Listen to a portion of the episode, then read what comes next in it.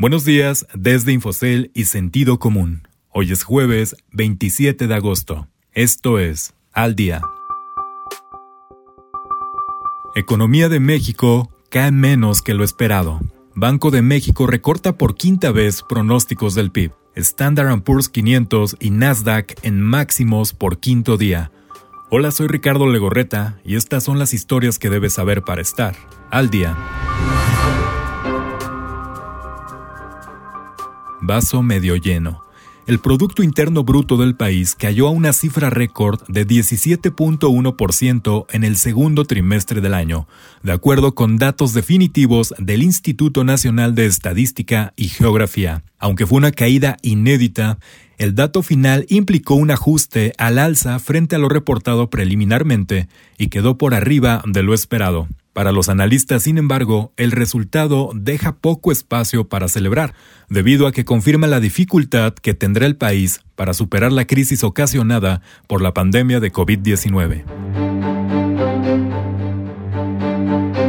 Pesimismo sin fondo. La Junta de Gobierno de Banco de México mostró una cara aún más pesimista en los estimados para el desempeño de la economía nacional en este año, por la incertidumbre sobre la duración y la profundidad de la pandemia de COVID-19, de acuerdo con su más reciente reporte trimestral de inflación. El Instituto Central proyectó tres escenarios para la economía, en los que el Producto Interno Bruto del país podría caer desde 8.8 hasta 12.8% al cierre de este año. A pesar de prever un deterioro en el panorama económico, los miembros del Instituto Central consideraron que la destrucción de empleo formal que reporta el Instituto Mexicano del Seguro Social podría ser menor a lo previsto anteriormente, con una pérdida entre 750 mil y 1.1 millones de empleos. La quinta baja consecutiva en las estimaciones del PIB del Banco Central para 2020 se sustentó en los nuevos datos que se han publicado en las últimas semanas y reflejan la caída histórica que tuvo la economía en el segundo trimestre del año.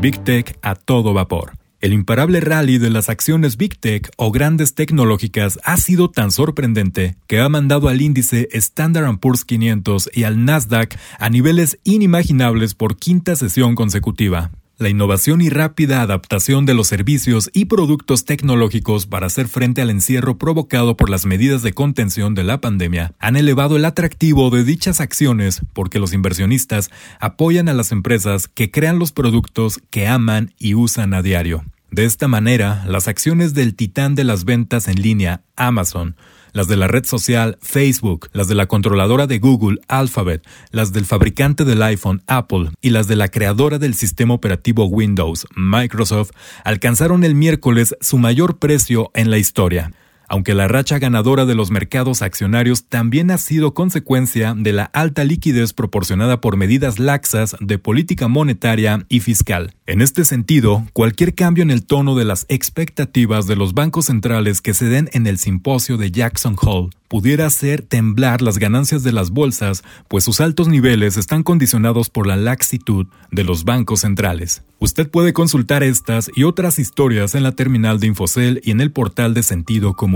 Esto fue su resumen noticioso al día. No deje de escucharnos mañana con las principales noticias de negocios, economía y mercados. Que tengan un excelente jueves.